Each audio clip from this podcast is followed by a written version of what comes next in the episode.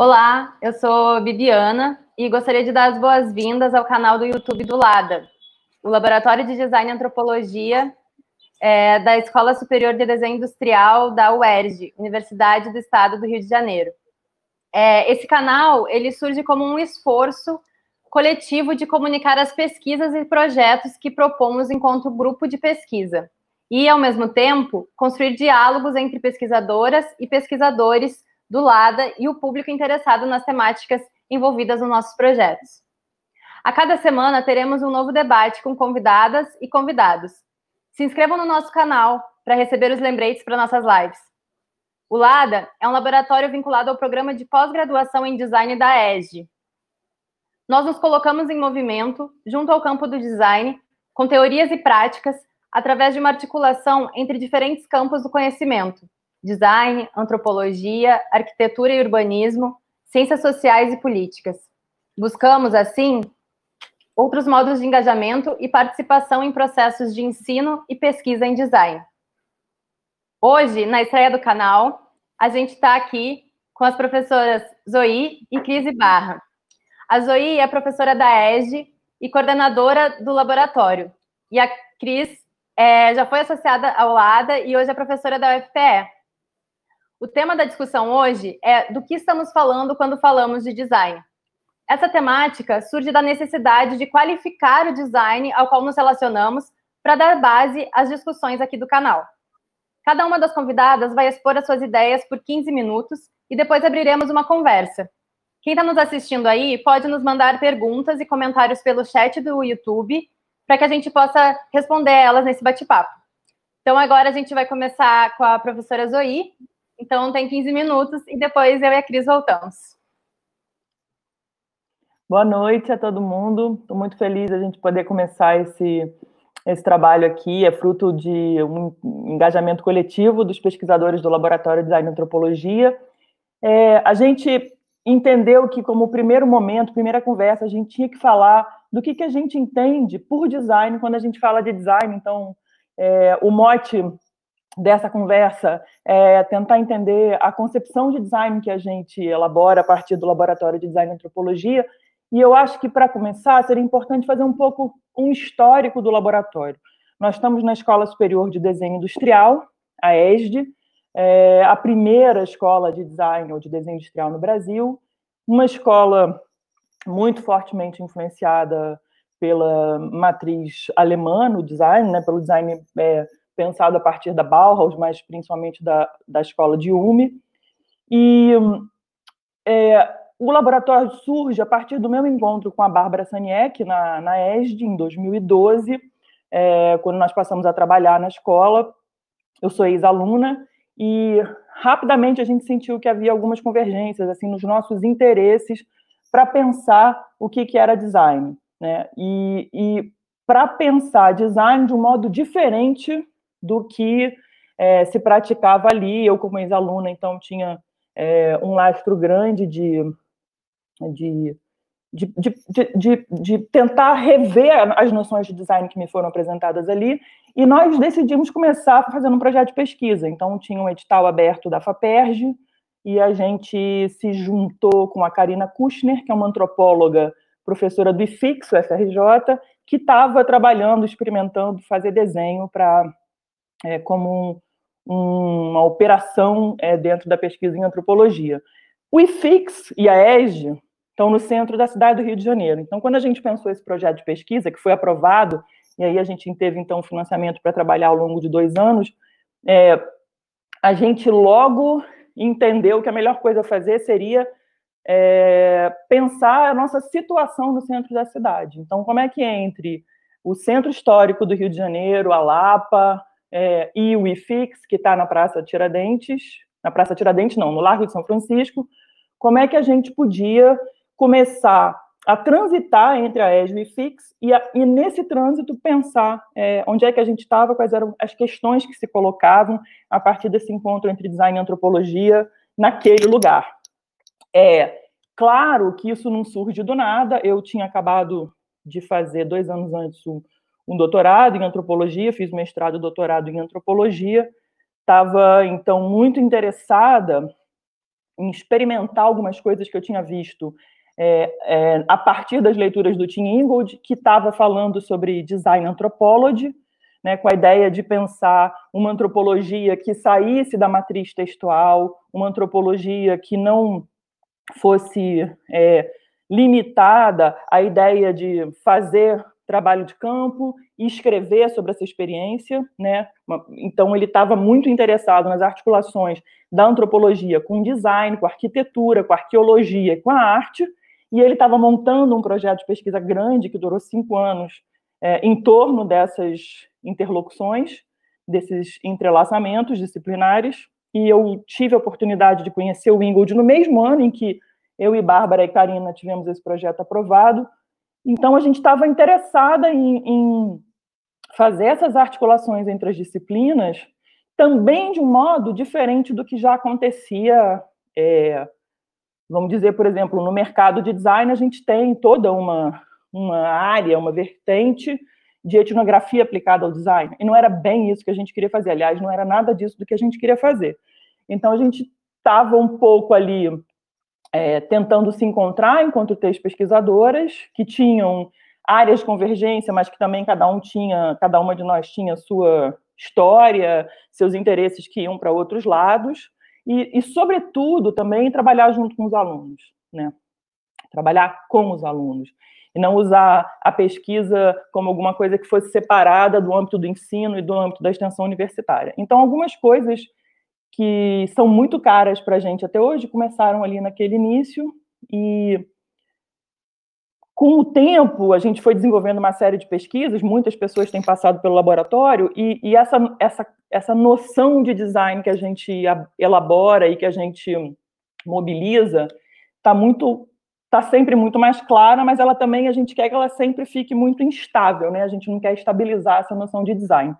E tem a ver com a ideia da gente poder pensar design não como um fim, mas design como um meio, né? Então, não interessa para a gente no laboratório pensar é, na formação ou na investigação sobre os procedimentos clássicos de design é, para desenhar, para projetar, para configurar objetos, artefatos, ambientes, é, comunicação visual, né? A gente estava muito interessado em pensar nesse meio, esse meio do projeto, que é um meio que se articula muito a partir da visualidade, da materialidade, então, por matrizes que não são as mesmas da antropologia, né, não são as matrizes textuais. Os designers eles são convidados a, a, a se formar em termos de, de serem pessoas que sabem ver, pessoas que sabem trabalhar com a matéria, que sabem trabalhar com a forma, que sabem olhar e perceber o que está acontecendo em volta. Então, esse meio do design era, interessa muito a gente, mas não o design como fim, ou seja, eu não estou muito interessada em trabalhar com o aluno o desenvolvimento de uma garrafa, né? Então vamos pensar esse produto, vamos desenhar esse produto, vamos trabalhar a forma, vamos trabalhar essa relação aqui da tampa com o corpo, o que é que a gente vai conseguir conter com essa forma, com esse corpo, com esse material, com esse processo produtivo, mas muito mais interessada em pensar pelos meios que eu usaria para fazer esse projeto, pensar o que está em torno da questão, por exemplo, aqui do conter água, né? Que a gente tá, qual, qual é a questão aqui? Conter água. E a água é, é o uso para beber, então tem a ver também com a minha alimentação, mas também com o meu suprimento de líquido. Então, como é que a gente conseguia, a partir desse domínio do, do, design, da visualidade, da materialidade, das questões da forma e da função, levar os alunos a perceber as questões que estão em torno desses problemas de design, né? Então, deslocar os objetivos, mas trabalhar com os mesmos elementos. Então, acho que a, a noção de design que a gente mobiliza está muito fortemente é, envolvida com essa ideia de agir por meio do design, para fazer alguma outra coisa que também não interessa muito o que, que é.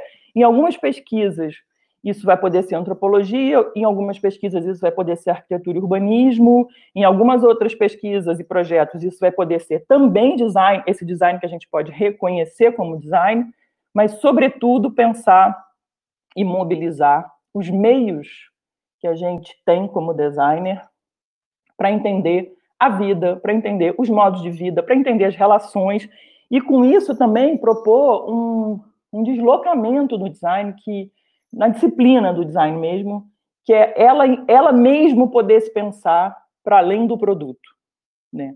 E aí não, para além do produto, não como pensamento, né? Aí a gente se afasta bastante da ideia de design thinking e mas da ideia de design thinking, que é uma ideia mobilizada por um pesquisador dinamarquês que a gente com quem a gente trabalhou durante um tempo, que é o Thomas Binder, a ideia de que, sim, a gente está o tempo inteiro fazendo coisas, né, thinking, making things, mas a gente não está interessado em entregar essas, essas coisas para a indústria, em prototipar essas coisas e chegar a um modelo, a um protótipo funcional e que ela possa ser produzida. A gente está muito interessado em entender por que, que é preciso projetar.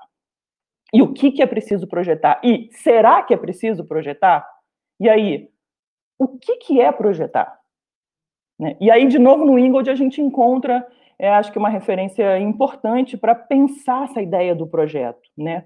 O Ingold ele tem feito uma crítica muito forte à ideia de design, algum, alguns trabalhos dele ele vem desenvolvendo essa crítica no Being Alive no, e principalmente no Making, é, onde, ele, onde ele vai trazer uma série de imagens para fazer a gente pensar sobre o que é essa ideia do, do, da projeção, do projetar. Então, na ideia de projeto, eu estou aqui no presente, mas eu me adianto para um momento futuro.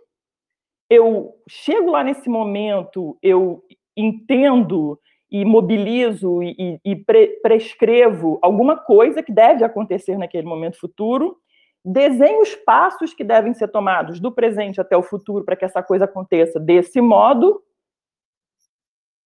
E, mas eu estou aqui no presente. Né? Eu estou aqui no presente, trabalhando com essa futurologia e tentando é, dizer para mim aqui no presente, para aqueles com, que vão estar engajados no desenvolvimento daquele projeto, quais os passos que devem ser dados para chegar àquele objetivo final. Então é uma loucura porque a gente está aqui no presente com uma série de questões é, sociomateriais, ambientais, ambientais no sentido de, de tudo que nos envolve, e a gente corre lá para frente para dizer alguma coisa, para predizer alguma coisa, para prescrever alguma coisa, e desenha os passos para que desse presente eu chegue até lá.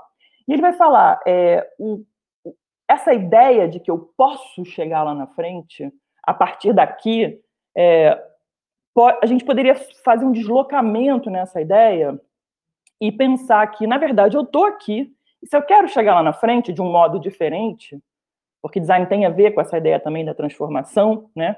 É, se eu quero chegar lá de um modo diferente, a primeira coisa que eu tenho que fazer é dar o primeiro passo, abrir o caminho, abrir espaço, dar um outro passo, abrir o caminho e vendo o que acontece. E eu estou o tempo inteiro em interações sociomateriais, então eu estou abrindo o caminho e estou entendendo o que está acontecendo. Então, ele, ele usa é, uma imagem no, no, num dos textos do Making, ele fala, se a gente estiver andando numa trilha na floresta e pisar numa pedra, a gente vai entender, ali tem uma pedra. Eu não vou pensar, ah, essa pedra tem, é, foi projetada anteriormente e da ideia de pedra surgiu essa pedra. Eu falo, ah, essa pedra, né?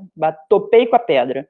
Mas se daqui a pouco eu estou continuando andando na trilha, eu encontro e eu esbarro, eu piso num relógio velho, num pedaço de um relógio velho, eu, na hora, na minha cabeça, eu, eu mobilizo a ideia de que aquele relógio, aquela coisa que está ali na minha frente, ela só está ali porque algum dia alguém desenhou, planejou, idealizou para que aquilo pudesse estar conformado daquele jeito, naquele caminho. Então, eu tenho uma apreciação diferente em relação à pedra e ao relógio.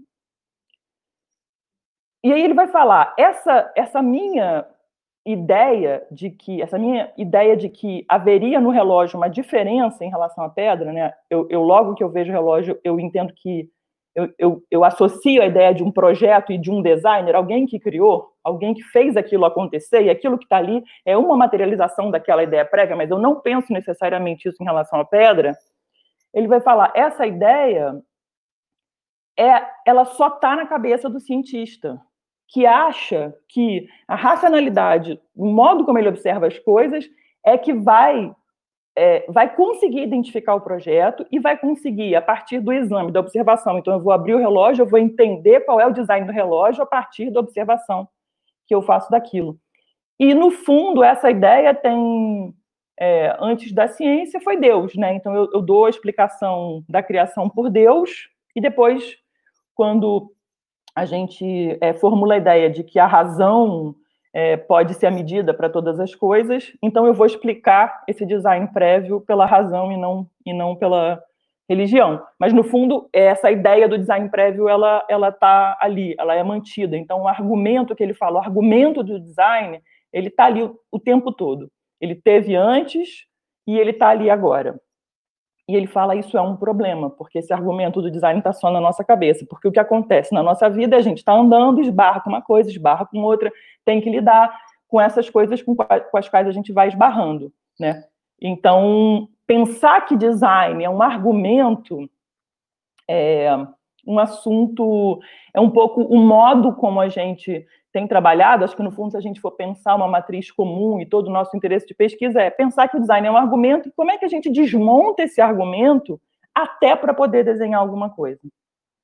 Então, acho que as nossas pesquisas, todas elas falam dessa ideia de design como um meio. Sim, a gente quer continuar desenhando, sim, a gente quer continuar trabalhando com a visualidade, com a materialidade, dominando essas ferramentas que estão para além da, da sufocante matriz textual que, que domina esse mundo em que a gente vive, mas como é que a gente faz isso, né?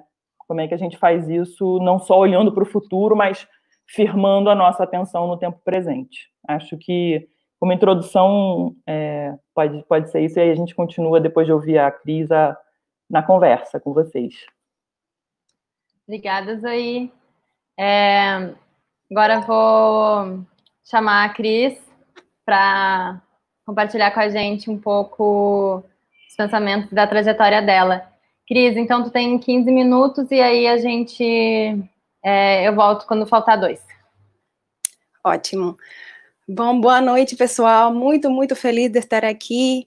É, primeiro, queria agradecer a Zui pelo convite, a Ulada, a esse laboratório que tanto carinho eu tenho, é, as pessoas que fazem parte dele. É, eu queria me apresentar assim rapidamente. Eu sou designer, eu sou colombiana e tenho nove anos de estar morando no Brasil já é um tempinho. Passei por várias cidades do Brasil, agora estou morando em Recife, onde sou professora da UFPE. Bom, é, quando me contaram sobre qual era o tema da live, que é do que estamos falando quando falamos de design, eu pensei que seria importante começar é, a falar pela ideia de projeto. Porque no, em português, no português, está muito associada essa ideia de design com projeto. É, uma coisa que não acontece em, em espanhol e que também não acontece em inglês então, é, e uma, uma, coisa que é, a Zoe estava falando também agora, como isso é importante para o laboratório. Então, é, a gente entende um projeto, assim como a Zoe estava falando, de algo que eu faço no presente para ser usado no futuro, né?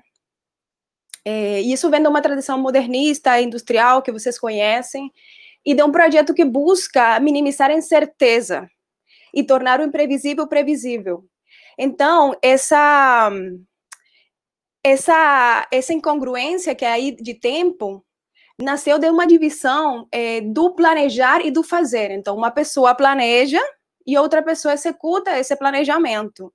No caso, seria um design planejando e outra pessoa executando. Essa divisão de, de, de funções não é só cria uma divisão de profissões, mas também uma divisão entre a mente e o corpo. E é aqui onde vou me concentrar um pouco. E o perigo da, dessas dicotomias é mente, corpo, natureza, cultura, homem, mulher, é, periferia, centro-periferia, são que é, uma prevalece sobre a outra. Então, a gente tem que ter cuidado com essas dicotomias. Nas minhas aulas de prototipagem, eu sou professora de prototipagem, design participativo e metodologia é, no curso de design, a gente pensa um pouco sobre esse fazer com as mãos, que agora a tecnologia é, está é, diminuindo, não sei. E a gente trabalha, eu vou ter aqui pegar um livro, trabalha com é, Palasma, que é um arquiteto, e esse livro, As Mãos Inteligentes, É, ele é um arquiteto finlandês e Palasma fala assim: um projeto de arquitetura não é apenas o resultado de um processo de resolução de problemas, mas também é uma proposta metafísica que expressa o mundo material do artista e seu entendimento do mundo. Então, a gente vê como Palasma, ele acredita que toda essa, o que ele chama de sabedoria existencial, tudo isso faz parte é, do processo e, e, e da experiência que, que, que o designer tem no mundo.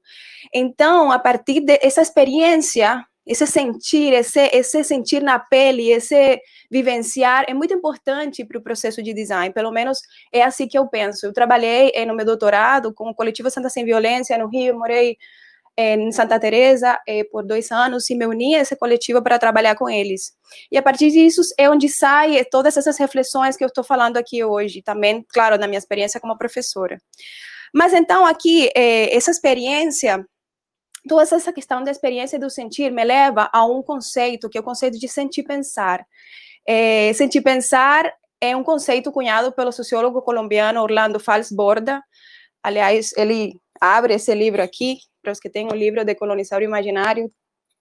E Orlando Fals Borda, é, para mim é muito importante porque ele é da cidade onde eu fiz graduação, na Colômbia, ele é de Barranquilla, é, da região Caribe, onde, onde eu sou, na Colômbia. Então, ele vai trazer esse, esse termo sentir pensar que ele ouviu de um camponês do Caribe colombiano, e onde ele diz que sentir pensar ele, ele define sentir pensar como combinar a mente com o coração para levar a, a vida pelo bom caminho e aguentar seus múltiplos obstáculos. Então, eu levo isso para o design e penso que os designers precisam se deslocar do estudo de design, abrir essas quatro paredes do estúdio e ir para campo, para pensar a partir do que eles estão sentindo e do que estão vivendo. Então, e também para aprender a lidar com o inesperado. Então, é, quando a gente fala de ir para campo, a gente pode pensar em antropologia. Essa ideia de ir para campo é, está muito associada à antropologia. E a relação do design e antropologia, a gente, como a Zoe estava falando, é, pode se ver de muitas maneiras. Uma delas, que é o que a gente não quer, é quando a antropologia vira, quando os antropólogos vão para campo e esse, esse resultado dessa antropologia vira uma etnografia é, e essa etnografia vira um recurso é, para o design. Então, é isso que a gente não quer. Então, por exemplo, um antropólogo vai para campo, um, um, designer vai fazer uma escova de dente, vai projetar uma escova de dente, um antropólogo vai para campo, estuda tudo que tem a ver com, com, esse, com esses consumidores, é, faz videoetnografia, faz entrevistas, faz imersão, observação participante, etc. E, claro, gente, estou falando em termos muito gerais. E aí gera um relatório ou uma etnografia, e essa etnografia seria um é, um recurso para o designer. A gente não está querendo isso. A gente está querendo é, se juntar à antropologia, e aí entra o design anthropology, que é conhecido como um, um momento é, é um espaço onde se junta esse design e antropologia. É, e então, o, nessa maneira, o designer vira um pouco antropólogo também, e os, e os antropólogos viram um pouco designers. Então, inspiradas nessa, nessas, nessa, toda essa, é, todas essas reflexões que traz o design anthropology, eu penso que a gente, como designer, pode aprender da antropologia, e uma dessas questões que a gente pode aprender da antropologia são as atitudes que, como a Zui estava falando, não é uma antropologia mainstream, não sei se, se talvez a Zui pode explicar melhor isso, é, mas é uma antropologia que também está buscando outros caminhos.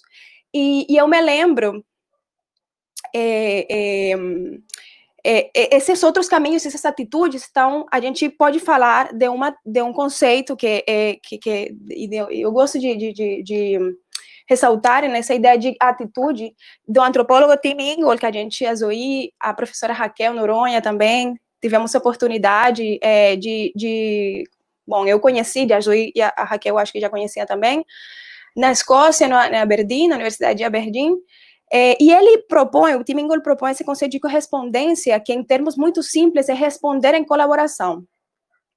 Mas quando ele fala em colaboração, ele está falando em colaboração com o mundo. Não é só colaboração com as pessoas, mas em, em colaboração com o mundo, né? Então, é, ele propõe que a gente dê uma resposta ao que eu estou percebendo no mundo, na medida que eu vou que eu vou construindo um caminho a partir do que eu estou percebendo no mundo. Não há um método antes, não há umas relações pré-estabelecidas ante, antes ou anteriormente. É, é, uma, é algo que se constrói no momento. E ele propõe para a gente estar abertos a outras possibilidades de ser. É, isso me lembra ao, a, a, a, ao conceito, não sei, a, a, a questão de que o design não é o, é uma é um verbo, né? Mas é um verbo em gerúndio, né? O designing. Ele fala desse design. E, e, me lembra um pouco do meu trabalho de mestrado. Eu cheguei, quando eu cheguei ao Lada, eu tinha umas questões que, que nasceram no mestrado. Eu acreditava que as pessoas, todas as pessoas podiam criar e que e que todos de alguma maneira somos designers. Então com esses questionamentos, eu fui ler o Ingol e entender o que, que ele estava querendo propor. E aí, é, é, falando sobre esses não designers, ou como ele chama de praticantes habilidosos, ele coloca um exemplo de um café da manhã. Esse, esse exemplo do café da manhã, para mim, é, é, é, é, gráfico, é fácil de entender. Então, você tem todas essas coisas ali, quando você vai tomar café da manhã, né? E as, a, as funções desses objetos se isso tem uma função, vão, vão se é, é, estabelecer na medida em que você está ali tomando café, não antes. Então, ele diz: as ações não podem ser entendidas como uma série de instruções ou regras, pois estas não se constituem antes, senão durante o processo. Então, ele diz: essa pessoa que está tomando café está designing seu café da manhã. E a gente não poderia dizer que a gente está projetando, porque o proje projeto é visto como é, é visto como uma coisa que acontece no presente para ser projetado, para ser utilizado no futuro. Então, é nesse momento, né? É, e claro, essa pessoa deixa de ser um usuário, como a gente muito, aprende, muito bem aprende em design, os usuários, e ele passa a ser também um praticante habilidoso. Então, essa ideia de usuário também muda, né? Todo esse conceito de usuário, quando vemos que, que, que o design não para quando a gente é, é entrega um produto e a pessoa usa, esse uso também vira um pouco design. Então, é, fala, voltando ao conceito de correspondência, esse responder ao mundo é uma resposta viva. É uma resposta que vai se construindo na medida em que eu ando. E eu me lembro de, de, de essa, essas teorias do Ingor, me lembra muito a um poema de, de Antônio Machado, de um, de um, poeta espanhol do século XIX, que ele fala assim: Caminante não há caminho, se hace caminho ao andar. Caminhante não há caminho, se faz caminho ao andar. E essa, essa é a frase que abre minha tese de doutorado. Mas o interessante aqui, além do processo, a valorização do processo, isso é importante. Mas o interessante é que esse andar é uma ação. Mas ao mesmo tempo que é uma ação, é uma experiência, é uma coisa que eu faço e uma coisa que acontece comigo também. E assim eu vejo o design. É uma coisa que eu faço, transformo o mundo, mas o mundo também me transforma. E a partir, e há um diálogo ali, é a partir dessa relação é, você, vai, você vai construindo esse caminho. Então, é, esse design que, que a gente está propondo no lado e que eu refleti, refleti, refleti sobre ele no meu doutorado, é um design que está aberto para o inesperado. É, é um design que, é, que está aberto para o imprevisível. A gente, às vezes, nessa escola, na escola de design, é, aprende, talvez, é, um método e esse método tem que ser, tem uma série de passos, uma receita, como fala o, o Bruno Munari, por exemplo, é, é uma receita de, de, que você tem que fazer primeiro aquilo, aquilo outro, e isso como maneira de controlar o mundo, mas como a gente controla o mundo, né? E a gente tem que estar aberto e inesperado, temos que estar abertos, e, nas, e, eu acredito que nas faculdades é um momento para que os alunos é, com, estejam preparados para enfrentar a vida, e a vida é, é o inesperado, né? É a incerteza. Então, eu acredito que agora, por exemplo, nesses momentos de crise, o, o crise, o design é, é, é, e estar aberto inesperado, e esse design que corresponde é muito importante é, para para ver, eu acho que o, o, o, coronavírus foi um momento em que intensificou essa incerteza que a gente às vezes não se dá conta. Parece que as coisas, o dia, o sol no dia seguinte vai, vai sair e a gente tem certeza disso, mas a gente não tem certeza disso. Então temos que é, é saber é, e como designer saber lidar com isso, com esse inesperado. Vou deixar por aqui para continuar o, o debate. Cris, obrigada. É, a gente tem algumas, algumas questões que eu gostaria de, de começar nesse bate-papo com vocês, porque as duas falaram de experiências, né, importantes, assim, que marcaram essa trajetória de vocês, especialmente é, essa, essa, esse encontro com o Tim Mingold, né, que é um, é um cara bastante importante na construção do pensamento de, do Lada, né, e do que a gente trabalha. É, então, eu gostaria que vocês comentassem um pouco essa, esse, essa experiência que vocês tiveram na Escócia e esse, esse encontro, né? Tão, tão importante, com esse pensador tão importante que influencia tanto a gente. Quer falar, Cris, ou quer que eu fale? Ah, pode, pode começar. Então, é, assim, eu, eu, eu, fiz design na ESG e depois fui estudar antropologia, né? E estava querendo virar uma antropóloga mesmo, assim. Falei, ah, design está muito chato, vou virar antropóloga. Mas o, o meu, a minha temática de pesquisa sempre foi design, tentar entender o design. Então, não foi muito. Esse afastamento foi, eu acho que no fundo, um afastamento para tentar entender design a partir de, um, de uma outra matriz, que era a matriz da antropologia, com outras lentes, né? E quando eu estava terminando a tese, eu li um texto do Ingold, que, que é um texto que está traduzido para o português, que é o Trazendo as Coisas de Volta à Vida, está traduzido para o português na revista Horizontes Antropológicos. E eu li chorando do início ao fim. Isso não acontece com a gente quando a gente lê um artigo, né, de um, sei lá, um texto acadêmico. Você não, você não, não é uma coisa usual. Normalmente você vai chorar ouvindo uma música romântica, ouvir um filme. Eu chorei do início ao fim lendo um artigo. Falei, bom, esse cara aqui, alguma coisa ele está produzindo em mim, né, assim, é, no meu pensamento. Mas eu sabia que eu tinha que terminar a tese. Eu falei, eu não vou, eu não vou colocar isso aqui no meu trabalho de tese. Eu vou ficar com isso. E quando eu terminar a tese, eu vou ver o que, que eu faço com isso. E aí eu comecei a investigar essa história de design antropology, dessa aproximação entre antropologia e design, que não era do que ele tratava nesse texto, mas eu comecei a, a partir de uma investigação sobre ele e sobre as pessoas que estavam em volta dele, e eu descobri que tinha alguns mestrados sendo criados em, em design anthropology, né? O primeiro na Austrália, com a coordenação da Dori Tunstall, que hoje está na UCAD, em, Toron em Toronto. Depois, um movimento muito forte em Copenhague, no, no, no, Code, que é o Code, que nem era ainda, né, o Code Design Research Center, uma série de pesquisadores que estavam na Danish School of Design, que depois migraram para criar o Code, onde a Maria Cristina fez o, o doutoramento sanduíche, né? E, e, eles estavam em articulação exatamente com a unidade, com a Universidade de Aberdeen, fazendo é, um pequeno curso intensivo de Design Anthropology. E Bom, e aí eu comecei a ler o Ingold e, e ele veio ao Brasil em 2013, ele veio algumas vezes antes, mas em 2013 ele veio ao Rio de Janeiro e eu entrei em contato então com a pessoa que estava trazendo ele, que era uma professora da UERJ, a Clara Mafra, e falei, olha, eu queria conhecer o Ingold. Ela falou, ah, te, te põe em contato com ele, me deu um e-mail dele, então eu marquei de encontrar com ele num café que ele estava hospedado ali num hotel no Largo do Machado, fui lá encontrar com ele, estava ele e a Anne, a mulher dele, a gente sentou, e eu comecei a explicar os meus interesses de pesquisa, e ele falou: Olha, estou começando um projeto de pesquisa. Se você quiser ir para a Escócia, tem lá uma mesa e uma cadeira, você pode trabalhar. E me indicou e falou: você tem que conhecer a Wendy Gunn, que foi minha aluna e que é professora hoje na, na Dinamarca, num curso de design, uma antropóloga num curso de design. E, de fato, eu entrei em contato com a Wendy Gunn, e do contato com a Wendy Gunn, é, eu acabei encontrando ela na Finlândia no ano seguinte, e o Ingold acabou, nesse meio tempo, me indicando também para uma rede que estava se formando na Dinamarca, que era uma Research Network for Design Anthropology. Né? Então, eles estavam fazendo um esforço para mapear os pesquisadores no mundo que estavam trabalhando é, com design antropologia e organizando uma série de seminários para depois entender quais as temáticas e daí fazer uma conferência com chamada aberta.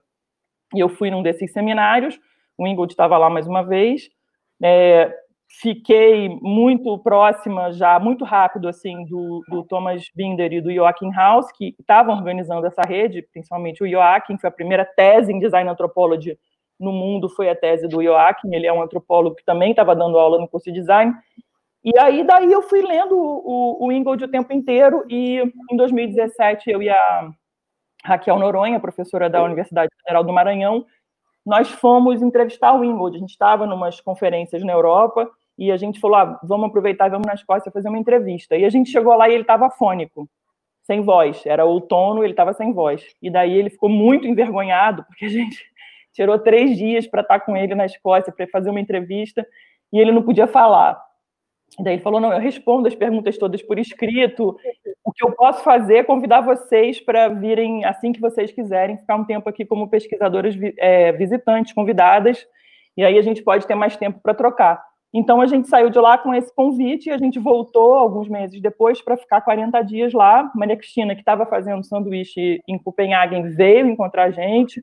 Daniel Rocha, que foi meu orientando na graduação e que estava em Londres, também veio, então participaram dos seminários. E foi um momento muito interessante que o, o tal projeto que ele tinha me chamado lá na frente para participar estava se terminando e todo mundo que tinha participado estava voltando para alguns seminários. E aqueles seminários não foram nada caretas, assim, ninguém leu um artigo, ninguém pegou um papel para ler, era todo mundo fazendo outras coisas. Tinha seminário que propunha da gente bordar, outros que eram de improvisação teatral, gente cantando, é, improvisação musical. Eu mesma fiz uma performance que eu nunca tinha feito na vida. E, então, assim, é, aquilo me mostrou essa, essa trajetória toda, assim, de interação, e além dos textos, claro, porque o Ingo escreve loucamente, é, aquilo me mostrou que a gente pode fazer antropologia de outra maneira e que a gente pode também fazer design de outra maneira, né? Então, eu acho que é, o que mais vale no Ingold é isso, da gente pensar que a gente pode fazer essa ciência social ou essa ciência social aplicada de outras maneiras e que a gente pode, sobretudo, pensar a ciência como experimentação e abertura, né? Uhum. É verdade. Não, falando sobre esses seminários que a gente participou lá na Escócia, bom, Zoe tem um caminho longo de estar trabalhando é, e lendo o Ingol. Eu conheci o Ingol por causa da Zoe é, e fiquei super feliz estando em Copenhague. É, eu fiz o, o, doutorado sanduíche no CODE, que é o Co-Design Research Center, com Thomas Binder, Eva, Eva Brandt e vários pesquisadores muito, muito, muito incríveis. E a Zoe, indo para a Escócia, me chamou para eu ir para para também encontrar com ela e a Raquel é, lá para conversar com Íngola. Assim, os seminários foram muito bons, a gente fez várias coisas. Eu te trouxe aqui um, um quadrinho que a gente fez num dos workshops com, a, com uma artista plástica, que é a, a Michelle Federnadov, se eu pronunciei direito. E fizemos várias coisas é, seminário de teatro com um cara incrível que chama George Homcook, que eu adorei ele, assim.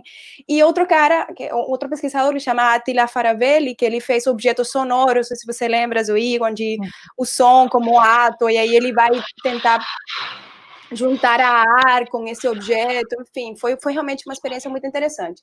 Eu apresentei meu projeto é, e foi uma das experiências mais incríveis que eu tenho tido, porque é, você está lendo uma pessoa e de repente você tem a oportunidade de apresentar seu projeto de doutorado para ele e escutar esse, esse, essa, esse feedback foi muito, muito, muito importante para mim. Assim, foi uma das coisas mais importantes. A gente teve primeiro essa, essa conversa nesse seminário e depois ele abriu um espaço para a gente ir na sala dele e conversar com ele. Mas assim, eu queria contar para vocês uma, uma, uma coisa pequenininha que aconteceu nessa, nessa experiência com Ingoli que eu não, eu não esqueço. É, quando eu terminei de apresentar meu, meu, meu projeto, né, minha, minha, minha pesquisa, eu desci do palco, era, um palco era, um, era uma sala bem pequena, mas tinha poucas pessoas, mas era uma coisa muito, muito aconchegante. E eu desci do palco, ele estava sentado em outro, em outro lugar, e eu sentei do lado dele. E aí eu estava explicando, nesse momento, eu estava lendo muito, eu estava analisando um trabalho de um antropólogo japonês que chama é, Hirosaki Miyazaki. É, e ele, ele fala sobre The Method of Hope. Deixa eu ver se eu tenho aqui, eu tenho um livrinho aqui. Ira, Ira, Hirokazu é o nome dele, Miyazaki. Esse nome é difícil. E aqui eu estava lendo do método Hope, e aí eu estava com essa, com toda essa ideia de, de que ele estava falando sobre uma antropologia dirigida ao futuro, enfim, é, várias questões. E já que essa palavra método pode ser uma coisa que as pessoas talvez não não, as pessoas não, não, não, se encaixam, acham, acham que não, talvez não seja adequado. E aí eu sentei do lado dele e, e eu não sei o que, que eu falei, mas ele, teve, ele, me, ele me olhou e me falou assim: a gente tem que ter cuidado com o conceito de método. E, e ele disse: porque método pode ser simplesmente uma maneira de, de fazer alguma coisa. Então, isso ficou para mim, é, porque é, bom, claro, a gente lendo o texto dele, a gente entende porque ele fez essa, essa, essa afirmação, é, mas isso ficou porque há uma tradição cartesiana no design muito grande, né? Onde a gente é, é, é ensinado que é uma série de passos, o que eu estava falando antes, uma receita e tudo isso, e ele estava propondo realmente outra coisa, e para mim isso, isso ficou. E, e, cada vez que eu leio, leio um texto do Ingol, essa coisa volta, assim, eu, eu, eu eu sempre tento entender que realmente as coisas acontecem quando, quando no momento, na relação com as outras coisas, né? E, de, bom, eu também fiz uma, uma visita à Finlândia, naquela época, quando estava morando em Copenhague, e fui visitar Andrea Botero. E Andrea, que é uma, uma designer colombiana, que, entre outras coisas, ela está organizando agora o, o PDC, é, é, que vai ser realizado na Colômbia, claro, remotamente. É, mas, e ela me falou assim, o método não garante o resultado. Então, eu eu fiz a relação com que o, com que o André, porque o Ingrid me falou depois da André, com que o André tinha me falado, e é, realmente isso ficou assim. E eu tento levar isso para as minhas aulas também, porque e tem alunos que me falam, mas como é possível? Mas essa ideia de, de, de que há uma série de passos pré-estabelecidos é, é, pode ser perigosa no sentido de que a gente pode estar sendo muito rígido e muito hum, é, pode estar quebrando coisas. Ingor colocou uma, uma, metáfora de uma bola rígida e uma bola flexível, uma bola esponjosa. E ele fala assim: se a gente pega a bola. a gente joga na janela, uma bola rígida, uma bola que é esponjosa e joga na janela, pode ser que essa bola pegue a forma da, da janela. Então, como a gente é um pouco mais flexível tudo isso que está acontecendo é, e, e, e, também vira um pouco a janela, né? Vira um pouco a forma da janela e não não se deixa levar pelas pela acumulação de dat, dados, tudo vira um dado, né? E no design a gente um problema, então dois pontos, o problema é isso, então tudo vira um dado. Como a gente não não tenta tenta ir além dos dados, é, enfim, gente, acho que é mais ou menos isso. É, é, legal que tu tenha trazido essa experiência de, de ensino em design, né, Cris? Porque é também um desafio pensar o design dentro, dentro dessa estrutura universitária, que é uma estrutura bastante rígida e que é instrument, instrumental e que prepara para o mercado de trabalho, né? E como, é, inclusive, isso é uma pergunta que vem, que vem do, do chat também, para vocês comentarem um pouco sobre é, o ensino de design nessa perspectiva de, de, da qual estamos falando aqui, né? De, desse entendimento de design que é um pouco diferente e, e, bem diferente. E como vocês enxergam isso dentro, dentro dessa, dessa visão cartesiana, funcional do, do ensino universitário mesmo, né? Uhum. Acho que a gente pode começar pela Zoe e depois a gente passa para a Cris de novo. Tá bom. É, então, essa parte é mais divertida, eu acho, mas também às vezes muito sofrida, porque às vezes os alunos ficam querendo me matar, né? Porque é, eu tento, e isso a gente começou a desenvolver junto, eu e Bárbara, né? Depois a gente deu muita disciplina de projeto junto e depois a gente deu separado também, mas acho que tem uma abordagem que, que a gente foi criando junto, é, que, é, que, é, que é a ideia de, de primeiro ter uma parceria real para aquele curso de projeto. Então, é, sei lá, vou dar o último exemplo que eu, que eu tive em parceria, inclusive, com o Ricardo é, Arthur Carvalho, professor da ESD, que foi um ano de trabalho que foi muito legal, que foi é, a gente criou uma parceria com o Museu do Índio, e o Museu do Índio sabe o que é design, tem contato e, e tem muita interação com designers, porque eles desenvolviam publicações, é, livros didáticos para didáticos, é, exposições, então tinha uma longa tradição de passagem de designers por ali, é, eles estavam interessados né, nessa, nesse design como pesquisa ali dentro. Então, eles deram uma sala para a gente ali dentro, a gente ficou com 40 alunos e, de graduação e alguns alunos de pós-graduação. E a ideia é assim: tá bom, estamos no Museu do Índio. É, não tem uma questão de projeto pré-colocada, é, tem um ambiente e tem o nosso deslocamento para fazer as aulas lá. Então, a gente pegava a, a van da ESD, ia para Botafogo, começava a ter as aulas ali no Museu do Índio. E a ideia era que a gente pudesse começar a interagir com as equipes, conhecer o museu, conhecer o acervo, conhecer as questões do museu, conhecer as questões da equipe e ir identificando essas questões e tentando, junto com as pessoas que estão ali envolvidas naquelas questões, ou não, que a gente também tinha a possibilidade de, de propor coisas em outras direções, é, para além do que o museu estava querendo, né, ou esperava de designer.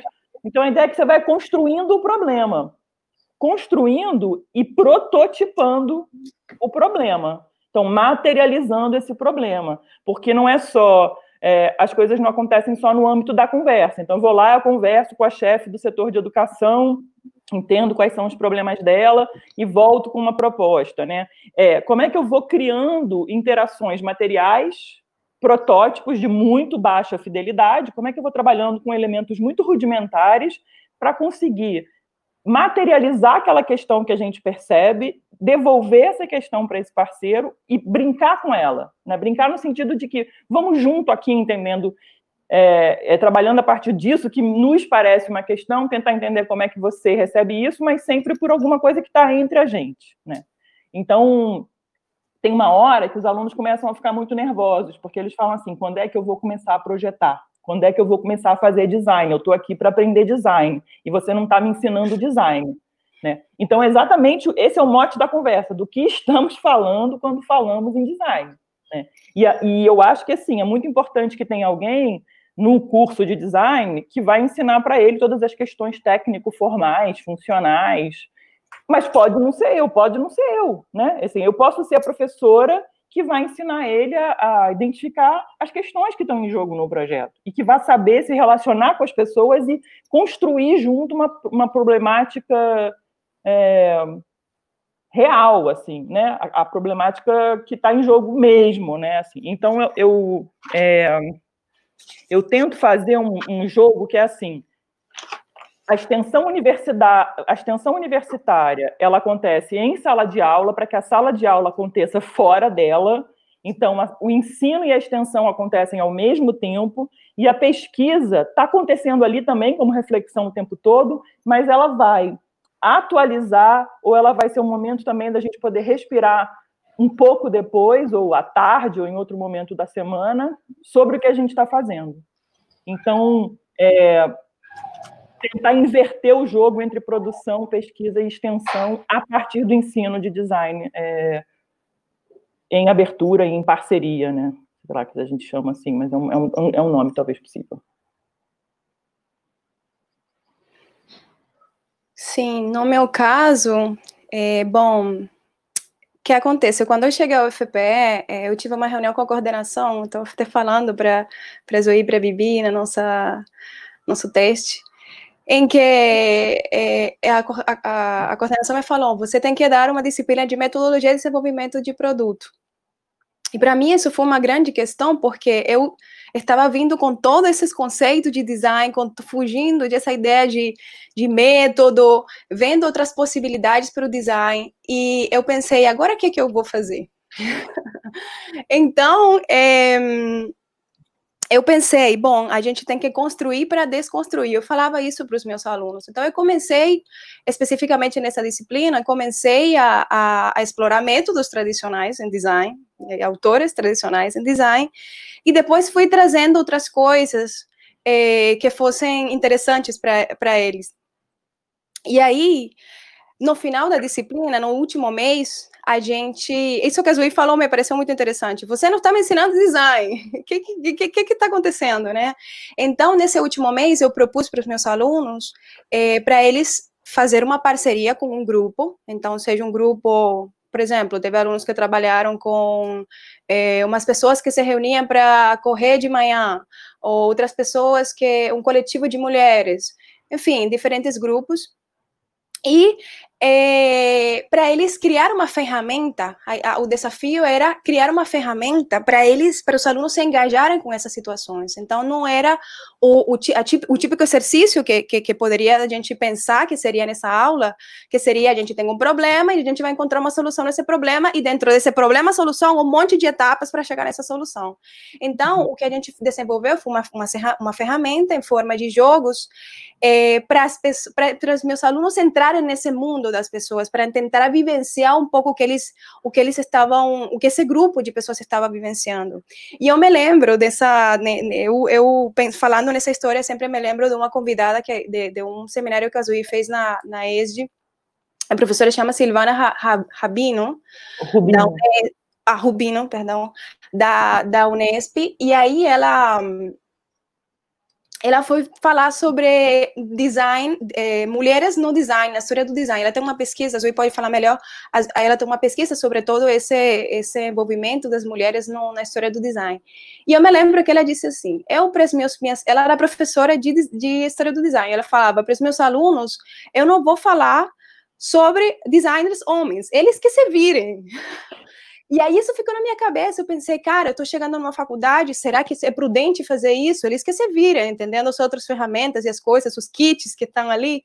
E eu pensei, talvez não seja prudente, mas a gente pode construir para desconstruir. Então foi isso, essa foi, vamos dizer assim, essa foi da, da das, as minhas, a minha estratégia para pensar é, é, para tentar com que eles entrassem nesse mundo que eu acho que é importante, como quebrar as paredes da, da faculdade, conectar o acadêmico, o extra-acadêmico, enfim.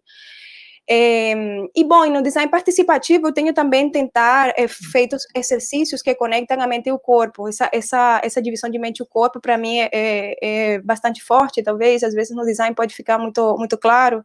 A gente tentou fazer alguns exercícios baseados no, no teatro, no body storming, para os alunos, os designers fica muito o, que a gente entende tradicionalmente como design, um cara detrás de um computador é, sentado o dia inteiro. Então, como a gente tenta, que, como a gente faz com que as pessoas é, saiam dali e também é, utilizem seu corpo para se expressar, para pensar e, e, e, conectar, unificar, ou quebrar essa dicotomia mente e corpo, né? Sim. Legal. Continuando nessa, nessa perspectivas aí de como é que a gente atua nesse campo, é, tem uma pergunta sobre os diferentes contextos onde, onde a, a, prática do design e pensar o design em anthropology acontece, né? Então, é, esse nuance do contexto escocês para o contexto do Rio foi, foi, foi especificamente do contexto escocês, porque vocês estavam falando dessa, dessa visita e desses projetos que vocês estavam é, workshops que vocês participaram lá. Mas eu acho que pode ser uma coisa meio Europa e, e, e o Brasil, uhum. né? Como é que a gente pode é, entender essa, essa transição é, é, de local, né? Para a gente pensar e fazer esse, esse outro design, porque são, são pessoas e situações completamente distintas, né? Então, como é que vocês enxergam isso? É, Pode ser daí também. Tá. É, então, eu vou voltar um pouco para a minha pesquisa de doutorado, assim, que era um pouco pensar exatamente o que, que acontece quando a gente tenta trazer para um país como o Brasil, é, aí nos anos 50, é, essa ideia né, de, um, de, um, de uma área profissional, de um campo profissional ligado a, ao desenho industrial. Então, você tinha no, no, nos anos 50 um movimento de industrialização do país, um movimento de urbanização do país. E, bom, é, se importa essa ideia é, de que é, seria possível, então, criar uma, uma geração de desenhistas industriais. Óbvio que a gente não pode esquecer de todo o trabalho do Rafael Cardoso, o trabalho fundamental, de falar para a gente de toda a história do design antes do design no Brasil. Não estou dizendo que não havia prática de projeto, prática de design antes disso, mas a ideia de que alguma coisa que acontecia na Europa e também nos Estados Unidos, mas é, a gente foi pescar ali na Alemanha e na escola de Ulm, realmente a gente pescou o Berg Miller, que é uma figura maravilhosa, que está com 92 anos, vive no Rio de Janeiro até hoje, e ele veio fundar a ESD, né, da, ser um dos criadores da ESD, junto com o Volner, que, que já faleceu e que era um brasileiro que tinha ido estudar em Ulm, então, quer dizer, a matriz alemã ela vem muito forte, e com essa ideia de que era preciso criar aqueles que iam desenhar para a indústria. Acontece que tem um problema que se coloca. Num país como o Brasil, e, e, ou em países como o Brasil, ou como, muito diferentemente do Brasil, mas que não são a Europa e não são os Estados Unidos, é, quando você traz essa ideia de um desenho para a indústria. Então, a coisa não se, não se, não se resolve muito bem, né? E, e aí a gente tem que lidar com esse problema. Então, meu esforço no doutorado foi tentar entender esse problema e tentar entender como duas figuras centrais para o desenvolvimento do campo, que era a Lina Bobardi e o Luiz Magalhães, ao mesmo tempo que organizaram, foram, foram das forças mais importantes assim para organizar o campo, eles também puxaram para outros lugares, né, para outras vertentes, para outras abordagens do design no Brasil. E aí a gente vai esbarrar na questão da cultura, que era tema do Aloysio e tema da Lina. Como é que você pensa em desenho industrial se você olha para a cultura brasileira? De, né, se você olha mesmo para a cultura brasileira. Tem um problema que se coloca aí. Então, já tem de base um problema quando a gente tenta trazer design para o Brasil. Mas, bom, hoje a gente vive disso, né? A gente é professor, ou pesquisador, ou atuante no mercado, então a gente tem que lidar com isso. Então, acho que a melhor maneira é tentar desconstruir, né? É decodificar essa linguagem. Eu não quero, eu pelo menos não quero deixar de atuar na área de design. Gosto, fui formada nessa área, me interessa, não vou desistir. Poderia, tem gente que desistiu, mas como é que então eu trabalho para decodificar, para tentar é, dissolver o que tem de armadilha, né? O Flusser falava nas armadilhas do design para dissolver essas armadilhas e poder imaginar alguma outra coisa com essa coisa que a gente chama de design. Porque a gente pode imaginar. E aí tem uma coisa na primeira fala da Cris que ficou aqui na minha cabeça, que é o design face às situações de crise, né? E, e, e, e aí tem a ver com tudo isso que a gente está conversando, porque quando o presente fica muito denso, não dá muito para planejar, para projetar, porque a gente precisa muito se ocupar do presente, é disso que também que a gente está falando agora. É, é muito bom para a gente poder pensar sobre design nesses momentos, porque aquela ideia de que então eu posso me jogar, me projetar no futuro, desenhar e vir antecipando lá do futuro onde eu não estou, os passos até chegar lá, não dá mais. E aí o que, que eu faço? Né? Então, como é que a gente faz um design que está ancorado, que está com o pé no chão, pensando agora, atento para o que está acontecendo agora? Esse é o grande desafio, eu acho, para essa área profissional daqui para frente fazer um design que está de pé no chão, ancorado no presente e fazendo aquilo que eu falei lá no início que o Ingrid sugere, né? Abrindo um caminho e vendo o que acontece. Sim. Isso. É, não, eu assim, eu queria falar assim, um pouco sobre o que, é que, que, que, que aconteceu quando eu terminei meu, minha graduação em design.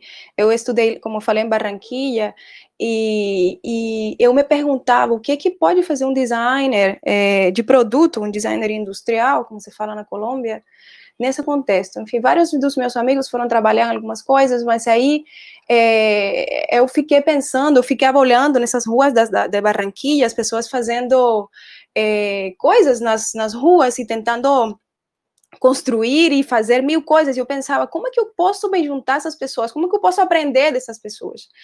E aí eu me lembro que eu escrevi, mas eu não tinha muito claro, assim, eu, eu, isso foi já um tempão, eu não tinha muito claro exatamente o que eu queria. E eu me lembro que eu escrevi um e-mail para o Mazini, é, é, contando sobre a minha ideia de projeto para o mestrado, e ele me respondeu: Olha, talvez essa, essa moça que está ali nessa foto, eu mandei uma fotografia, tem uma coisa para te ensinar. Eu fiquei com isso na cabeça, fui fazer meu mestrado em Belo Horizonte, é, e tentando entender como é que eu, que eu que, que eu podia fazer com, esse, com esse, essa criatividade que estava ali nas ruas, né? Que, e que, e que faz parte de qualquer cidade latino-americana e, e, também é uma é, não só é, da, de, Latino, da, de Latinoamérica, mas também a gente pode ver esse tipo de manifestações, em, em, em, esse tipo de criações em outros lugares, né? E aí é, eu fui pesquisar isso no meu, no meu, no meu mestrado, todo esse, o que eu chamei de design por não designers, e que depois, com influência e por ser filha do lado, isso foi mudando minha, minha, minha relação a isso.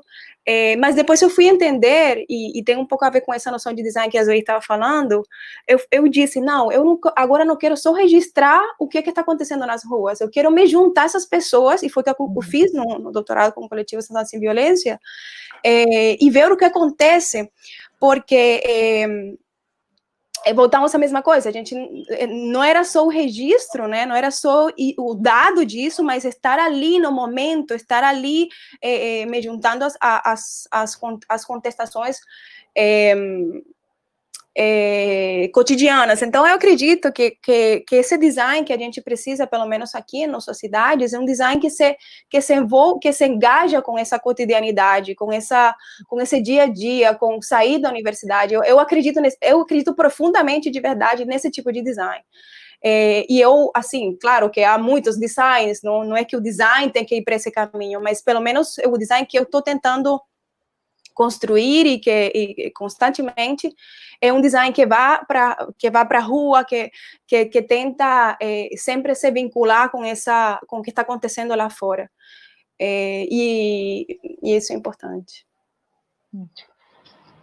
É, a gente tem algumas perguntas assim mais específicas, eu vou fazer é, agora para vocês. É, tem uma pergunta a respeito da noção de materialidade do design. Como é que vocês conceitualizam essa noção de materialidade no design?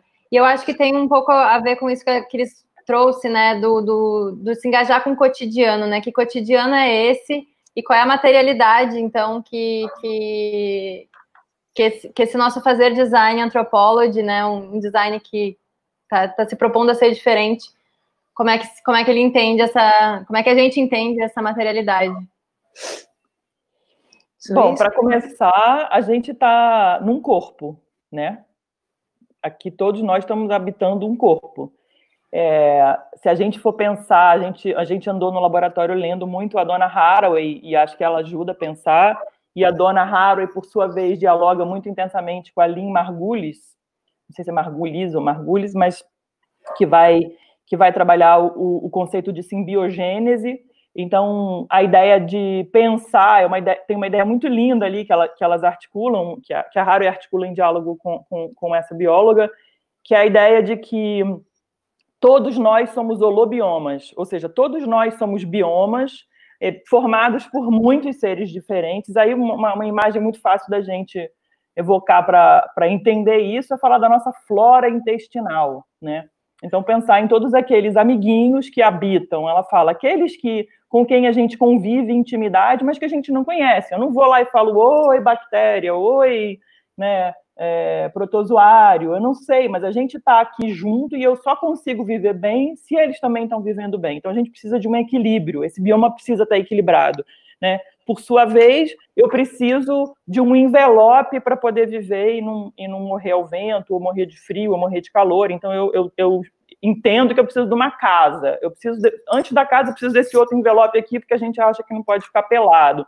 Então, se eu penso em design é, no verbo design, né, em to design, e como, e como a Cris falou no início, nesse verbo, no gerúndio, em, se eu falo em designing, né, se eu, se eu entendo design como essa atitude, como esse, esses gestos, como essa performance, performance no sentido de que eu me engajo para fazer esse negócio, como eu me engajaria para fazer um relógio, como eu me engajaria para obturar um dente de alguém se eu fosse um dentista, esses engajamentos, eles nunca estão além, para além da materialidade. E, isso é aquela coisa que eu contei do Ingold, da pedra, do relógio no início, tem a ver exatamente com isso. Ele fala, o argumento do design, esse argumento criacionista, que julga que tem uma ideia que faz aquele artefato, aquele fenômeno acontecer, e o artefato ou o fenômeno, a coisa, só acontece porque aquela ideia aconteceu, Deus, né? Deus ou designer. Então, a, aquela coisa que eu encontro, que eu esbarrei ali na trilha que eu estava fazendo na floresta, aquele pedaço de relógio, eu suponho que ele só pode estar ali porque alguém um dia pensou que ele deveria existir. Esse argumento ele é falacioso e então vamos tentar pensar design para além disso. Vamos tentar pensar design a partir do corpo, né? Então se a gente entende uhum.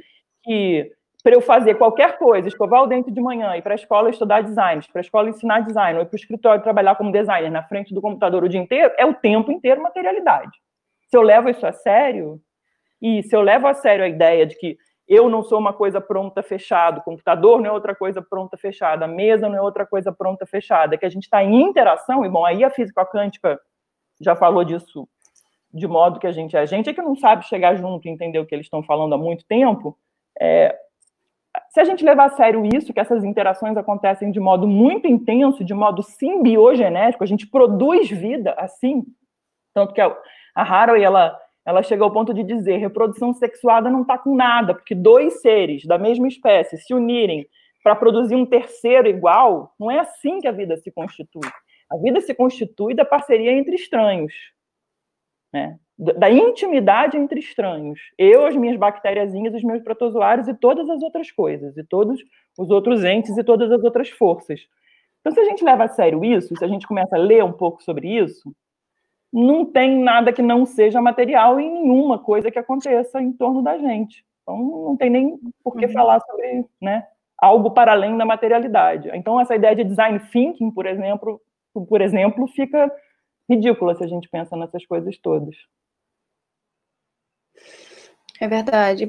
Para mim, é, essa, isso que a senhora estava falando, essa ideia de materialidade a partir do corpo, é, eu vejo a materialidade primeiro como uma coisa constante sempre em movimento. Então, a gente partindo disso, não é uma coisa estática. Às vezes, eu, eu falava anteriormente, às vezes a gente pensa, não, eu estou fazendo isso aqui, então eu, como designer, isso aqui está pronto, ficou pronto, está lá e ficou pronto. Mas não é verdade as coisas estão em contínua formação, em contínua transformação. Né? Então, essa materialidade, em primeiro momento, é para dizer que isso tá, está sempre em transformação e em, em contínua transformação. E que essa materialidade também me transforma. Então, eu transformo a matéria, mas essa matéria também me transforma, essa materialidade é, é, é, que está sempre em fluxo constante, né? Então, eu, por exemplo, quando eu fui para trabalhar em Santa Teresa,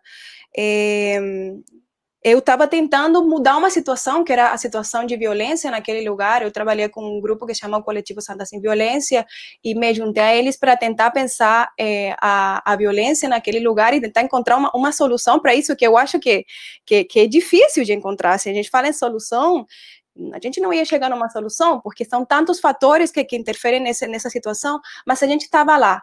E a gente estava tentando fazer alguma coisa, mudar esse espaço, pelo menos pelos 15 minutos, 15 minutos não, pelo menos pela hora que durava uma, uma manifestação, então uma ação numa praça, a gente estava tentando mudar esse lugar. E eh, mas a gente, o que a gente, o que eu vejo, uma das, das conclusões da minha tese é que eh, esse lugar também estava me transformando. Então eu, eu estava lá como designer, tentando mudar uma situação e também como moradora daquele lugar, mas esse lugar estava me transformando. E uma das coisas que, que eu, que eu te, quando eu terminei minha tese, eu fiquei com muito medo de, de andar na rua, por exemplo, porque eu tinha medo de violência, de assalto, eu, tive, eu tinha pesadelos em relação a isso. É, quando eu morava na Dinamarca, tinha pesadelos na Dinamarca sobre a violência que eu estava passando no Rio. Era, eram, eram assaltos, eram roubos na rua. Uma vez eu vi um assalto eh, acontecendo na frente da minha casa, o roubo de, uma, de um carro. Enfim, e, e tudo isso faz com que a gente seja uma pessoa diferente também. Então, a, a materialidade que está em fluxo constante, que está ali é, é, se transformando, também é, nos transforma. E há uma ligação entre, entre a gente e essa materialidade. É uma diferença entre, entre coisas, entre, as, entre os objetos e coisas, né? Quando o Ingor fala sobre que vem do Heidegger também, é, e também da ideia do thinking, né? Toda essa, essa ideia de thing, de, de coisa, que, por exemplo, eh, no, no livro lá que a Zui mencionou, do Thomas Binder, que foi meu orientador de, no doutorado sanduíche, ele fala como uma coisa, um lugar, ou, da, originalmente é, na Dinamarca, ou em lugares, em línguas escandinavas, a coisa significa um lugar onde as pessoas iam e tomavam, tomavam decisões. Então, como essa coisa também provoca outras coisas, né? É, e como, como faz com que as pessoas se reúnem num lugar, essa reunião que, que cria coisa, e como também provoca outras conversas, provoca outras coisas nas pessoas que estão em volta dessa coisa. Então, a, é, e claro, quando o Ingor fala sobre o café da manhã, também está falando dessas coisas, como, como essa, essa relação entre, entre a jarra de, de leite, a colher que eu utilizo talvez para abrir essa caixa que é difícil de abrir, é, há uma relação que se está criando ali, e isso, isso são as coisas conversando e a gente entrando dentro dessa, dessa, dessa situação também. Então, é isso, é, a materialidade, é importante a gente entender que, que o mundo está sempre em movimento e que, e que as coisas vão se transformando, se a gente deixa um queijo, não um queijo, a gente deixa um pedaço de madeira no lugar, esse, amanhã não vai ser, vai ser diferente, mesmo que a gente tenha que olhar no microscópio o que aconteceu, mas isso vai ser diferente. É, então é por aí que eu vejo esse conceito de materialidade. É, passando agora para uma, para uma outras, outras questões aqui. É, é, como é que a gente pode pensar a, esses processos colaborativos e participativos em processos transdisciplinares, por exemplo, na arte? E se aí existe uma, uma, uma questão específica que se a gente pode pensar em design, etnografia, arte, e se essas práticas artísticas contemporâneas têm alguma relação com tudo isso que a gente está conversando. É, então, eu não, eu acho que o, que o mundo da arte o, o, é muito diferente, assim, do mundo do design e, e opera em, em outro, outros registros, assim. Então, eu tenho sempre muita dificuldade, eu tenho muito mais facilidade em pensar com a arquitetura, por entender que tem procedimentos ali que são mais aproximados do que com a arte, né? E mas lá em, em Aberdeen, exatamente o projeto de pesquisa do Inglewood era pensar antropologia com arquitetura, design, arte e arqueologia. Então, eu tive contato ali no tempo que eu passei ali com, com, com vários artistas que estavam fazendo esses, esses, experimento, esses experimentos é, em articulação com antropologia, e alguns deles com antropologia e design também.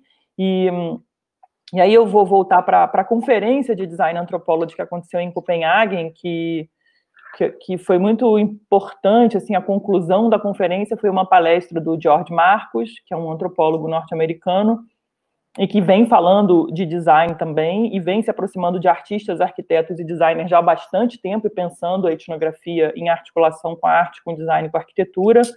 É, bom, aquela conferência, ela era um, um, um ponto, assim, de, de de, de, de encontro, depois de três seminários, como eu já comentei, que eram seminários fechados, onde só tinha pesquisadores convidados, onde se identificou os temas de pesquisa em Design Anthropology, se fez uma chamada aberta. Então, era uma coisa com muita gente. E o que a gente percebeu ali, que é muito legal, é que não dá para falar de uma coisa só. Então, não dá para falar de um modo só de aproximação da antropologia com a arte, ou da arte com a antropologia, ou do design com a antropologia, né? Não dá para falar de um modo só.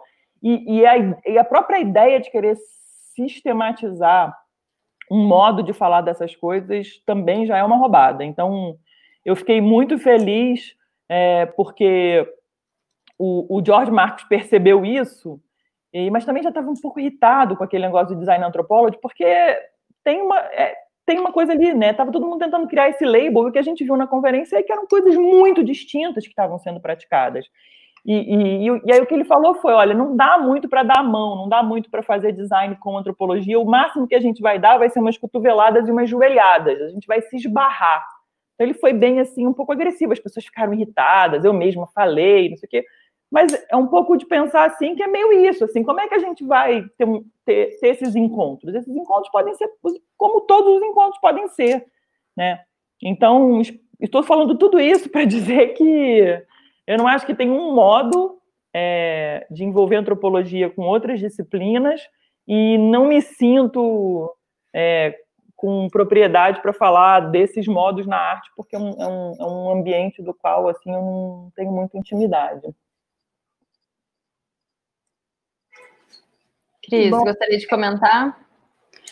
Bom, realmente, sabe, assim, uma, uma coisa que eu estava lendo nesses, nesses dias, é, é, um artigo que o Eduardo Souza, não sei se ele está por aí no público, me passou, sobre um, um designer português, chama Mário Moura, se não me engano, é, e ele falava, assim, só, só, agora falando sobre arte, como é que há uma, uma uh, como o design, é, como se diz, é, insiste em fazer uma divisão entre arte e design.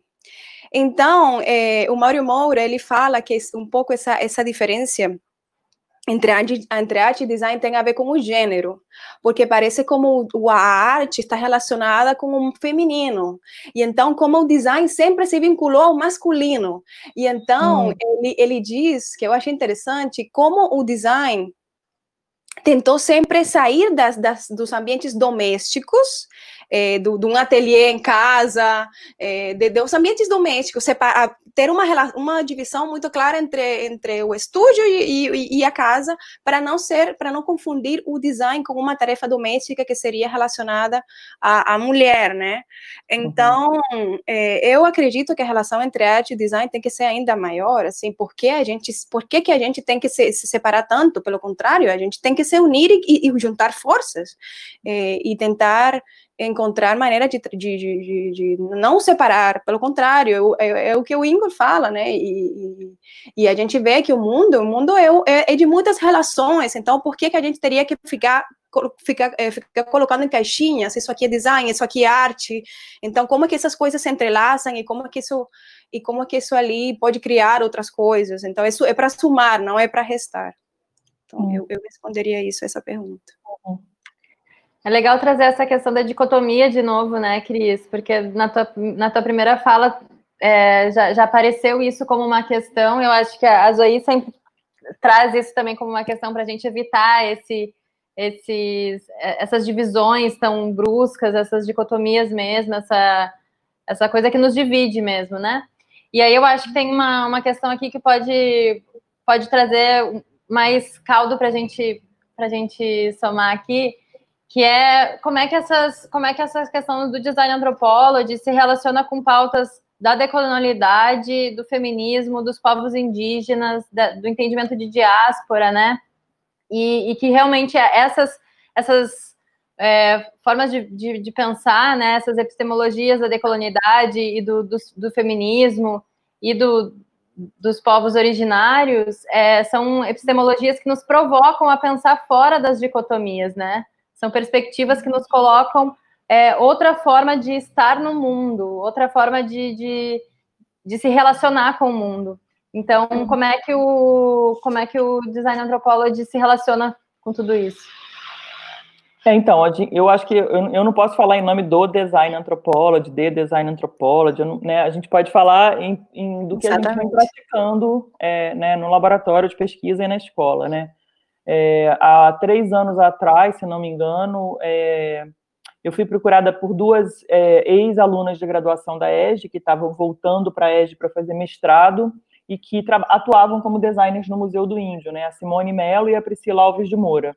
Elas me procuraram para falar, e foi assim que começou a parceria nossa com o Museu do Índio, para falar, olha, nós estamos fazendo pesquisas pensando a nossa atuação como designers no Museu do Índio, então, a gente está trazendo para o ambiente acadêmico um tempo e espaço para pensar sobre o que a gente tem feito lá.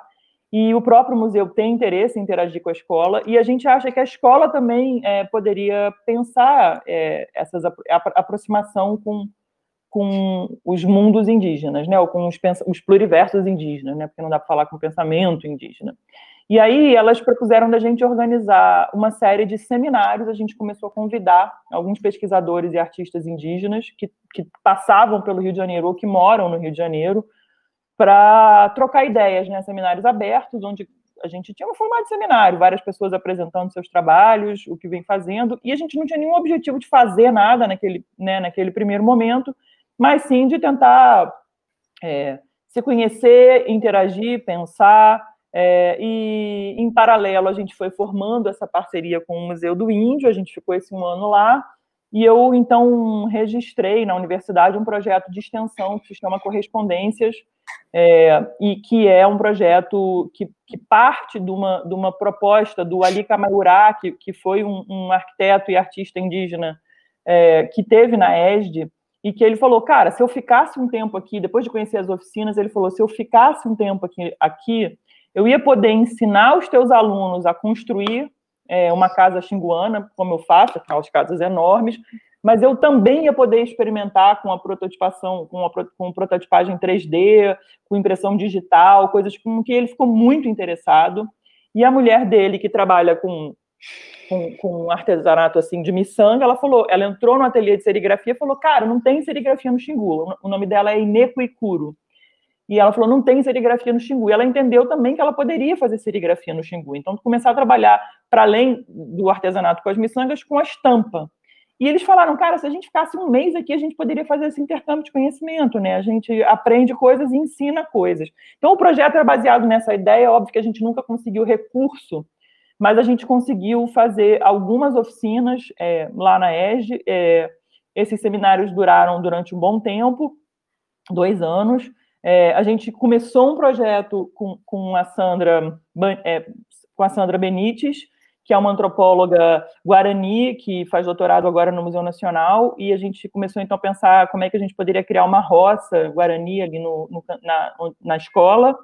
A gente fez algumas oficinas com, com o Iban Runiquim, que é um cantor e, e grande mestre assim da, do conhecimento Runiquim. E o que aconteceu numa dessas oficinas do Iban, é, que foi para a turma que exatamente estava trabalhando no Museu do Índio, foi que, a partir do, do contato com o IBAN, algumas, algumas, alguns alunos negros, algumas eu falo porque isso partiu de algumas meninas primeiro, tomaram consciência da, da, própria, da própria condição como negras a partir do encontro com o IBAN, que, era um, que é um artista indígena, um artista Runiquim. É, e eu escrevi sobre isso no livro que eu lancei esse ano, né? Como esse encontro ele é tão potente, ele foi tão potente em sala de aula, na sala do terceiro ano da ESD, é, como esse encontro produziu é, debate em sala de aula e produziu a possibilidade da gente pensar o que, que então, como designers, a gente pode fazer a partir é, dessa, dessa coisa que acontece que de repente você se dá conta, né? Você se dá conta de incômodos que você sente que você não sabia dar nome a partir do encontro. Então, de novo, a gente vai. É, acho que é importante que assim é, é no contato com outras pessoas, é, é, no encontro entre diferentes que a gente pode produzir essas conversas e pode produzir esse, é, esse essa desconstrução desse pensamento, principalmente porque a gente vive nessa ex-colônia, né, onde todo mundo é tão violentamente atravessado por todas essas é, por tudo isso que tem a ver com uma colônia, colônia não é o colonialismo, é aquilo que vem depois do fim do colonialismo, coloni... colonialidade.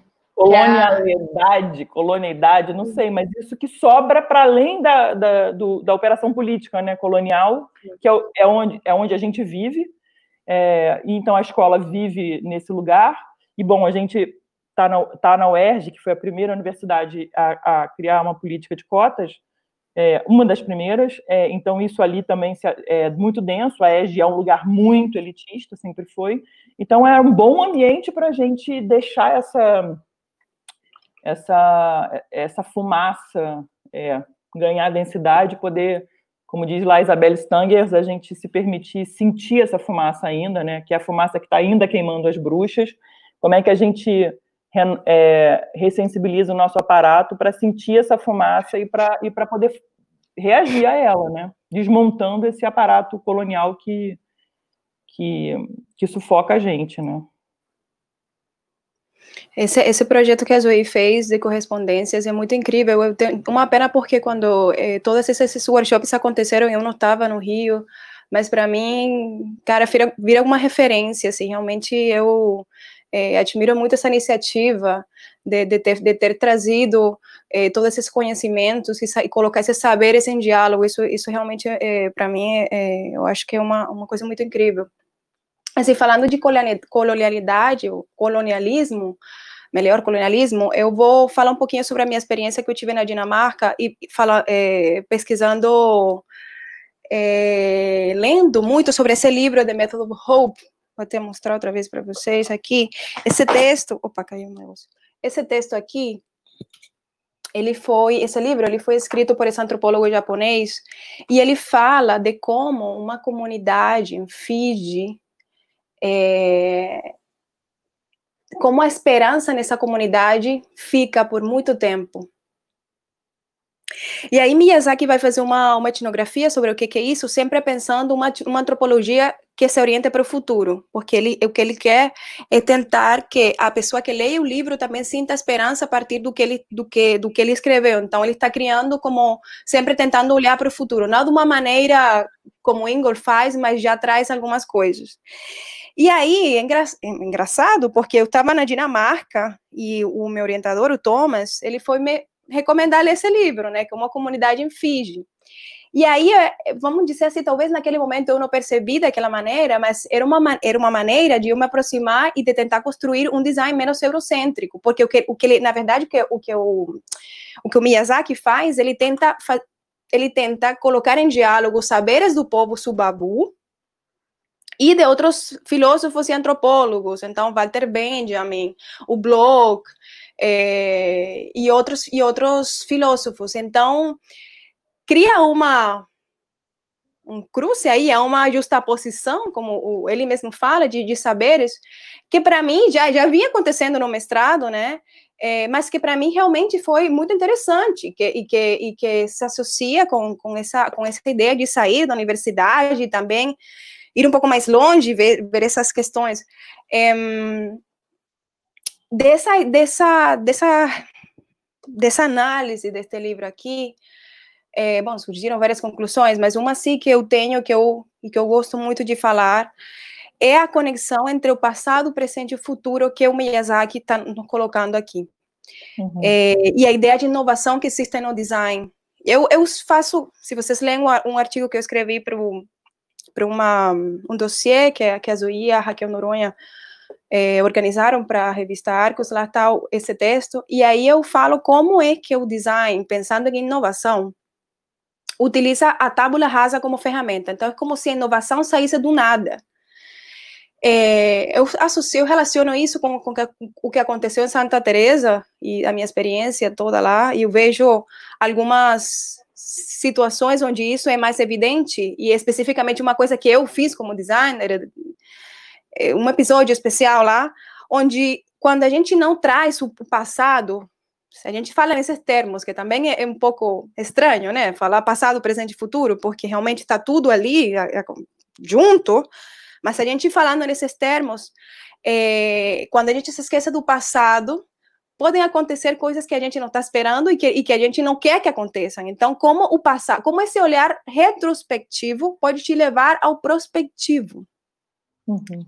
Isso é uma coisa que sai do, do, do, do, do do conhecimento desse povo subabu, é, de, de, que o, e que o, o Miyazaki faz, a análise que ele faz nas, nas, na, aqui no livro, quando ele vai, por exemplo, falar sobre um ritual de entrega de presentes, é, sobre uh, os rituais religiosos dentro da comunidade, eles são adventistas, também tem igrejas é, metodistas, é, e então isso ver isso como acontece aqui, como estava acontecendo lá em Santa Teresa foi muito interessante. Então há uma ideia de, de sair um pouco dessa desse design mais eurocêntrico, né?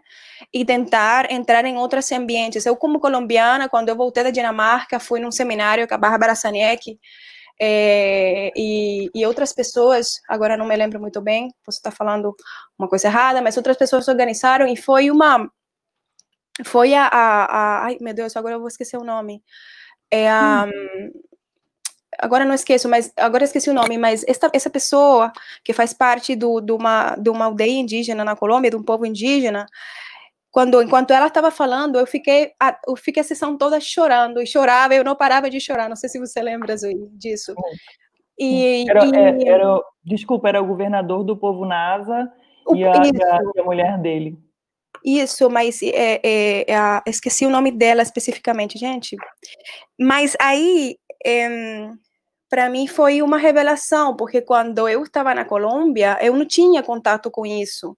Então, abri, abri uma porta para mim, que eu acho que, e eu espero entrar nessa porta na minha carreira agora como, como professora aqui no FPE e também aproveitar essas, essas, essas experiências da Zuina ESD e ver como a gente, eu falo para os meus alunos, dos meus sonhos como professora, e tentar me aproximar mais é, daqui de Pernambuco e conhecer não só as comunidades indígenas, mas também conhecer outras coisas. Algumas coisas a gente já está fazendo, é, mas também essa aproximação, Orlando Falsborda também é uma é uma tentativa de entrar também numa num design que se apropria do, do, do conhecimento de uma pessoa que é da minha região, que que também se apropria do, do conhecimento camponês dali. Então, realmente há uma há uma há uma intenção, há, há uma há uma intenção ali e que é, falando em design anthropology especificamente, foi o Thomas, né? Que ele foi uma das primeiras pessoas que ficou que fala sobre design anthropology. E ele está pensando também em decolonialismo. Então essa essa proposta de ler esse livro também, a Cecil Hollander também foi uma das grandes é, como se diz, interlocutoras nessa, nessa, nessa reflexão desse livro, é, é, há, uma, há uma preocupação também desde o design anthropology na Dinamarca. Só para a gente é, falar a, a, pergunta sobre a pergunta exatamente da Renata, era isso. Uhum. Legal. Uhum. É, a gente tem também algumas questões aqui que estão colocadas para a gente a respeito da construção desse campo, né, do design anthropology no Brasil. E como é que, como é que vocês enxergam esse, essa formação? Porque lá daí está formando pesquisadores e formando professores, né, que estão também expandindo isso e, e outros também, outros designers estão trabalhando esses, esses conceitos e essas práticas, né, e queria vocês falassem um pouco sobre esse panorama e conta também para a gente aí um pouco do dossiê da Arcos, eu acho que também é um marco importante né, na, na, na construção e consolidação do campo aqui no Brasil. Uhum.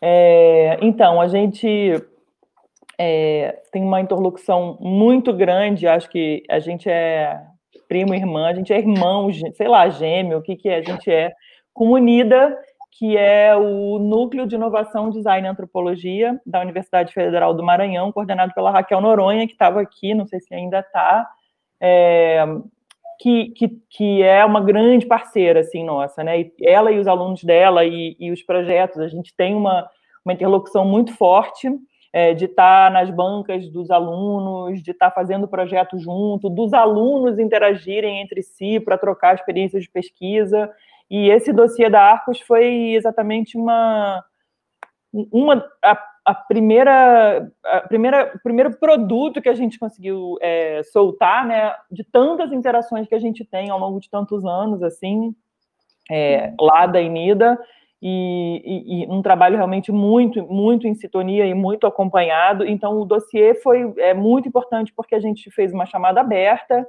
para exatamente pensar é, e ouvir, e ler e poder reunir as pessoas que no Brasil e em português é, tivessem trabalhando com, com design anthropology.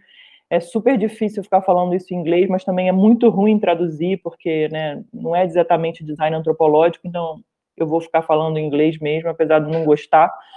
É, então, o dossiê da revista Arcos, que é a revista do programa de pós-graduação em design da ESD, né, onde a gente está, o LADA está, é, reúne é, trabalhos de pessoas com quem a gente tem, é, claro, muita sinergia, mas foi, é, foi isso, foi uma chamada aberta, foi um trabalho muito longo, a gente trabalhou muito na, na leitura e no diálogo com as autoras, a maioria mulher, né, impressionante, é, uhum. inclusive quando a gente estava na Escócia, e a gente tem uma série de outras ideias de coisas para fazer junto, né, assim que a gente acaba nunca encontrando tempo para fazer, mas tudo isso para dizer que eu acho que no Brasil é, eu reconheço essa, esse parentesco muito forte do lado da comunidade, e quando a gente teve, eu e Raquel, é, a última vez que eu tive em Copenhague, e depois foi quando a gente estava na Escócia, as duas como pesquisadoras visitantes, é, bom, em, lá na Dinamarca, foi o lugar onde é, design anthropology encontrou assim um ambiente mais de mais prosperidade, né? Se, se a gente a gente pode pensar que é, como marcos históricos, eu vou fazer uma pequena retomada histórica só para poder botar o Brasil nesse lugar. Assim, em 2008, se eu não me engano, Joachim House é, defende a tese dele de doutorado, que é uma tese que, que de, se, se, declara como uma tese em design anthropology. A gente tem é, logo depois, a criação do curso de mestrado na Austrália, organizado pela Dory Tunstall, que estava muito interessado em trabalhar com os povos originários na, na, lá, né, com os povos originários australianos, é, e com as questões relativas. Bom, e a gente precisa lembrar que ela é uma antropóloga norte-americana negra, trabalhando na Austrália e muito interessada em pensar, então, todas as questões disso que a gente pode chamar de decolonialidade, a partir do design anthropology. É, tem uma entrevista dela na internet que ela diz que depois de alguns anos o mestrado fechou e ela sai da Austrália porque a coisa ficou muito ali na, naquele mote do ensino de design que quer ser aplicado, que quer ser ferramental, onde as aulas começam a ser todas à distância, onde né, o, o tempo para a gente poder fazer um trabalho crítico estava é, sumindo. Na Dinamarca acontece uma coisa também muito violenta, que é o governo dinamarquês, em determinado momento, não, não sei exatamente em que ano, ele chegou para as escolas de design todas do país e falou: precisa cortar 40%.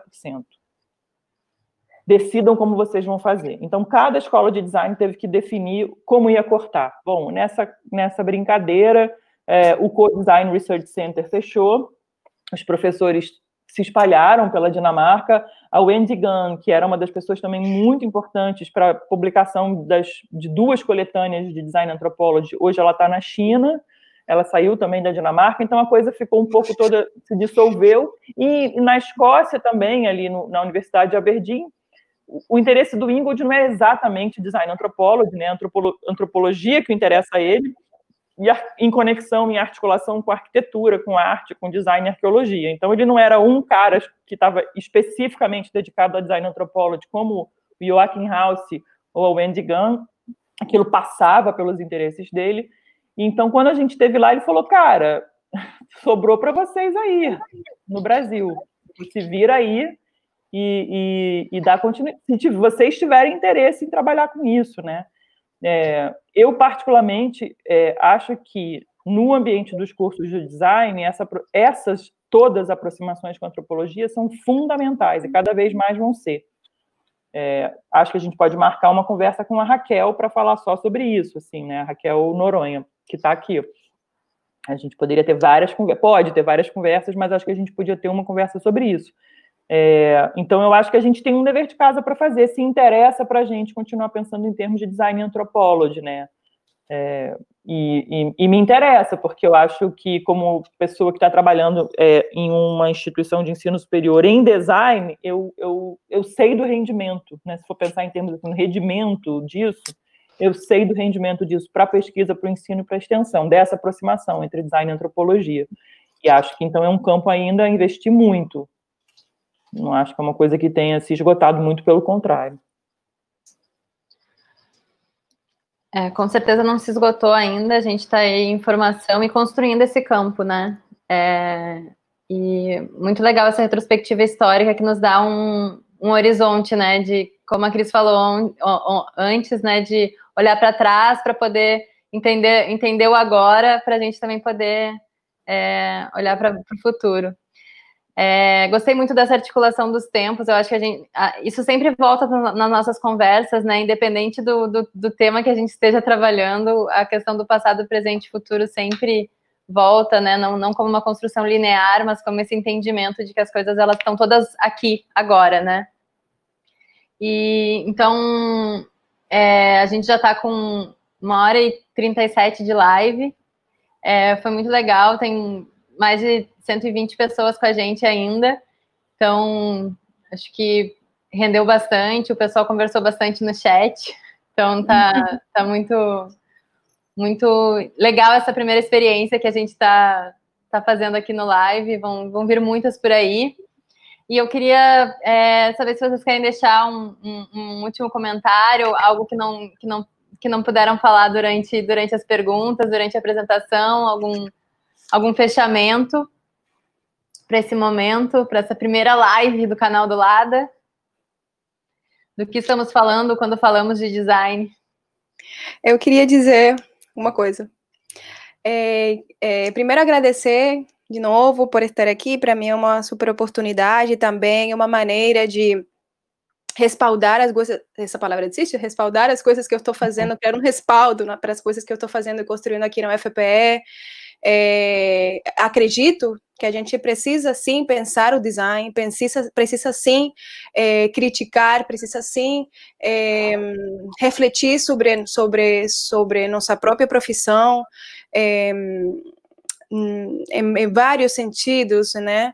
Então, esses espaços que a gente, que vocês do lado estão criando são, são muito importantes e essa conversa aqui, é, eu espero que abra uma porta, que abra uma discussão para que esse design é, e esses designs é, a gente reflita sobre isso, a gente construa também outras coisas e que em sala de aula os processos sejam diferentes também.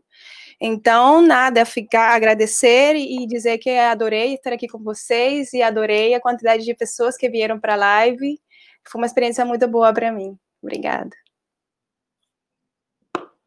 É, não, eu, eu acho que a gente ficou pensando quando a gente estava planejando né, essa série de lives que, que a gente não podia sem, nunca esquecer da pergunta que deve retornar sempre. Eu acho que ela retornou com muita naturalidade nessa conversa, que é a ideia e o que design tem a ver com isso, né? Acho que, bom, a gente voltou para essa pergunta muitas vezes aqui, é, mas acho que é, para até fazer uma ponte com a conversa da semana que vem, né? É, lembrar, eu acho que para fechar, eu gostaria de lembrar assim essa ideia de pensar o design como um, uma ação, como uma atitude, como um movimento, como um verbo, né? E não como uma área do conhecimento, né? Não o design com D maiúsculo, mas o design to design, né? Em inglês, to design. É, e, e, pensar sempre isso no gerúndio, assim, pensar em designing, e aí é super difícil de traduzir mesmo, é, mas eu acho que isso é uma coisa para a gente fixar na cabeça, assim, dessa conversa, que é esquecer do D maiúsculo, botar o to design é, e pensar o designing, e aí ficar com isso. O que, que, que isso pode produzir na nossa cabeça, a gente deixar isso ecoando, né, e nas nossas práticas, nas nossas pesquisas de design, acho que muda, muda alguma coisa.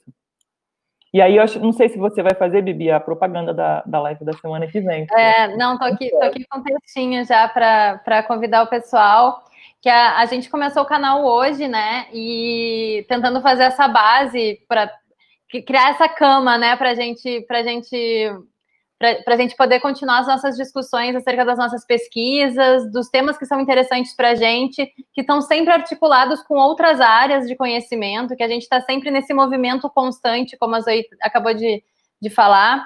E na semana que vem a gente entra, então, nessa, nessas articulações com outras áreas de saber. A gente vai estar tá com a Paula Oliveira Camargo e o Caio Calafate, que são dois arquitetos que são pesquisadores do LADA e a gente vai é, compreender com eles caminhos possíveis entre arquitetura, design e antropologia. E a Zoe vai estar tá mediando essa conversa dos seus orientandos e vai ser uma conversa muito, muito rica para a gente entender as articulações de design e arquitetura e também esse fazer fazendo, né? Esse descobrir descobrindo, que tem muito a ver com as pesquisas dos colegas. Então fica o convite para a semana que vem, vai ser no mesmo horário, na quarta-feira, às 6 horas. E esperamos todos aqui para mais uma discussão de, de grande profundidade, com, com, muitas, muitas descobertas e muitas alegrias, porque o chat foi reencontro atrás de reencontro ali, as pessoas todas é, é, sorrindo por estarem juntas, e eu acho que que bom que nesse tempo de, de, de isolamento físico, né, a gente consegue estar tá nesse espaço virtual também sendo afetados uns pelos outros e se, se sentindo é, sentindo esse acolhimento, né, que, que faz tanta falta nesse, nesse período. Agradecer muito vocês por terem preparado, é, se preparado para estar aqui com a gente, é, compartilhando e sendo muito generosas, né, com, com os conhecimentos e experiências de vocês. E nos vemos em breve. Obrigada, Vivi. Obrigada, Zoe. Obrigada a todo mundo que está aí. Até semana que vem.